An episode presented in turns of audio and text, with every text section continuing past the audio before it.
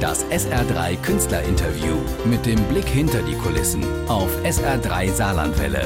Immer wenn Stars bei uns zu Gast sind. The Reheads, also zwei der vier Reheads sind im Studio und das ist der Jojo und die Dame, die Nadine, die ist Französin, habe ich eben erfahren. Nadine, herzlich willkommen. Vielen Dank. Bonjour. Jetzt müssen wir, bonjour, genau, jetzt müssen wir erstmal fragen, Reheads, was bedeutet der Name, woher kommt der?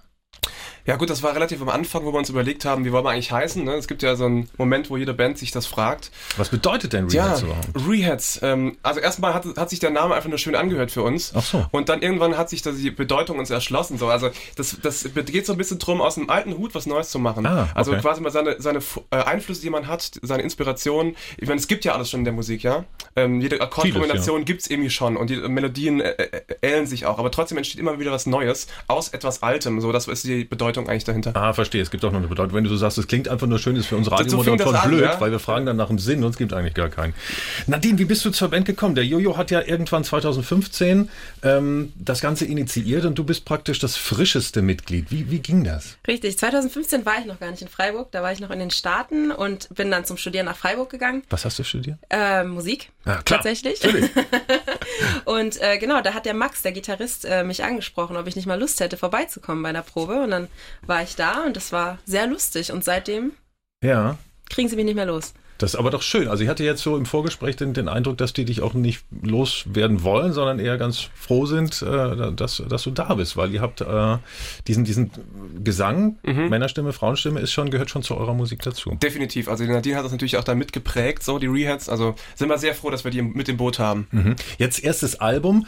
Ähm, bei diesem Album habt ihr erstens Geld investiert, musstet einige Sachen selbst zahlen und dann habt ihr euch noch ein Studio ausgesucht, wo man sagen kann, das sind schon so renommierte Leute, die da arbeiten?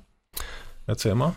Ja, also wir haben mit dem Wolfgang Stach zusammengearbeitet in Köln im Mavic Studio und der hat schon so Sachen wie Jupiter Jones gemacht oder Bub oder sowas, ne? Ja. Ähm, und es war schon cool, mit dem zusammenzuarbeiten. Das ähm, weiß man ja vorher nicht, wie das, wie das klappt, ob das float und das, das war dann aber ziemlich gut. Also es hat echt gut harmoniert. Ja.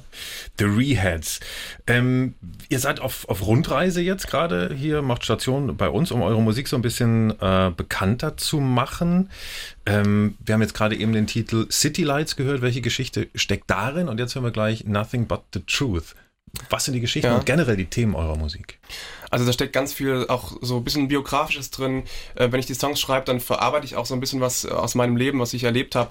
City Lights, da geht es so ein bisschen um so Gefühl von ähm, Nostalgie, so er Erinnerungen an, an früher, die so getriggert an werden. Ne? An Saarland, ja, ja die, die St. Ingwerter Großstadtlichter, die mich da inspirieren.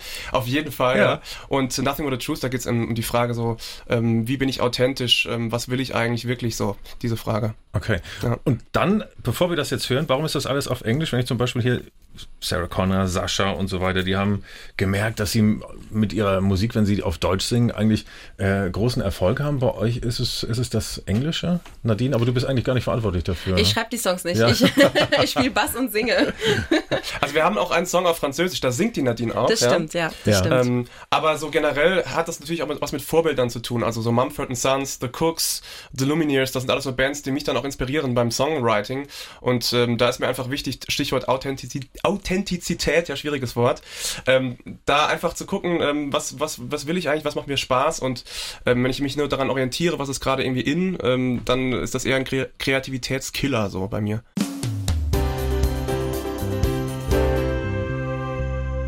zwei der vier Reheads sind bei mir im Studio, Nadine und Jojo. Jojo heißt eigentlich Johannes. So, willkommen nochmal zurück, ihr beiden. Danke. Ähm, haben wir überhaupt schon gesagt, wie das Album heißt, euer erstes Album? Das sollte man vielleicht nochmal prominent einmal sagen. Ja, sollen wir zusammen sagen, Nadine? Ja. Eins, zwei, drei. Nothing but the truth. Das war Nichts als die Wahrheit. Das war der Titelsong natürlich, genau. Richtig. Aus diesem Album. Aber nicht die erste Single rausgekommen ist, oder? City Lights habt ihr vorher Genau, City Lights ne? war zuerst, dann On My Mind, das kommt glaube ich später noch. On My Mind haben wir gleich, Und genau. dann Nothing But The Truth. Ja. Erstes äh, Album, wie war die Zusammenarbeit da im Studio? Wir wissen ja inzwischen, Johannes, du bringst da zu Hause schon so ein Gerüst mit und dann arbeitet ihr alle zusammen dran. Wie verändert sich die Musik dann im Studio? Das ist super interessant, weil wir hatten ja Wolfgang Stach an der Seite und den Peter und ähm, du kommst mit den Songs ins Studio und dann entstehen teilweise nochmal ganz neue Sachen, neue Basslinien, neue Gitarrenlicks. Jojo hat hier und da ein paar Wörter auch ausgetauscht. Und äh, das, was am Ende entsteht, ist dann noch ein bisschen was anderes als das, womit du reingelaufen bist. Und das fand ich mhm. immer sehr interessant. Aber so soll es auch sein. Das ja. ist jetzt kein Manko der ursprünglichen Auf Idee, sondern nee. das ist der Prozess, auf genau. den ihr auch setzt. Ja. ja. Bei diesem Album. Und die anderen äh, machen das äh, ebenso oder seid ihr beiden so die, die, äh, die Parts, die Köpfe? Das würde ich jetzt gar nicht mal so nee. sagen. Also in, in, im Studio weiß man eh nicht, was passiert. Da hat jeder mal eine Idee, dann geht man da mal mit. Auch der Produzent ist jetzt, haben wir zum Glück keinen gehabt, der jetzt gesagt, so wird's gemacht, so und so und so, sondern der hat dann auch viel experimentiert, mhm. viel rumprobiert und ich glaube, das ist bei so einem kreativen Prozess einfach auch wichtig. Mhm. Vor allem auch wichtig, dass man dann bei solchen Leuten, die schon ganz viele CDs produziert haben, da seinen eigenen Sound nicht einbüßt. Ne? Kann ja sein, dass äh, einem da was übergestülpt wird. Ist aber nicht passiert Nö, bei euch. Auf keinen Fall. Wie war das in der Corona-Zeit? Johannes, du bist Grundschullehrer. Mhm. Mhm. Ähm, was hast du erstens gemacht? Gab es auch Homeschooling mit den, mit den Kleinen und wie habt ihr die Corona-Zeit als, als Band nutzen können? Ja, also ich habe ähm, auch Homeschooling mit denen gemacht. Ähm, Klar, da kann man noch nicht so viel mit äh, online, ähm, ähm, wie sagt man da, Plattformen machen, aber ich habe YouTube-Videos gedreht für die, für die Kids mhm. und habe da so die Aufgaben erklärt und dann ging das und das kam auch gut an. Also da ist mir nicht langweilig geworden, auch äh, mit der Band, da gab es auch mal immer was zu tun. Also wir haben sozusagen ähm, so ein äh, ja, Modell gehabt, dass man uns buchen kann für Musikbotschaften.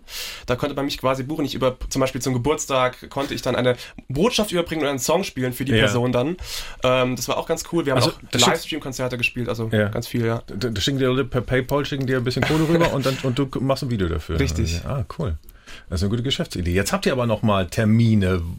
Noch nicht so hundertprozentig in trockenen Tüchern, aber wo, wo geht's hin demnächst? Ähm, Im Juli hoffentlich nach Borkum. Da werden wir in einem Musikpavillon spielen und das Album einmal rauf und runter spielen. Ja.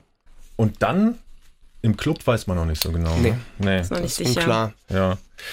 Ja, aber kann ja alles noch, äh, kann ja alles noch äh, kommen, Mensch. Jetzt äh, hier das ganze Saarland weiß jetzt schon mal hier Reheads. Ah, das sind die beiden jungen Leute, die da beim SR im Studio waren. Also schöne Musik.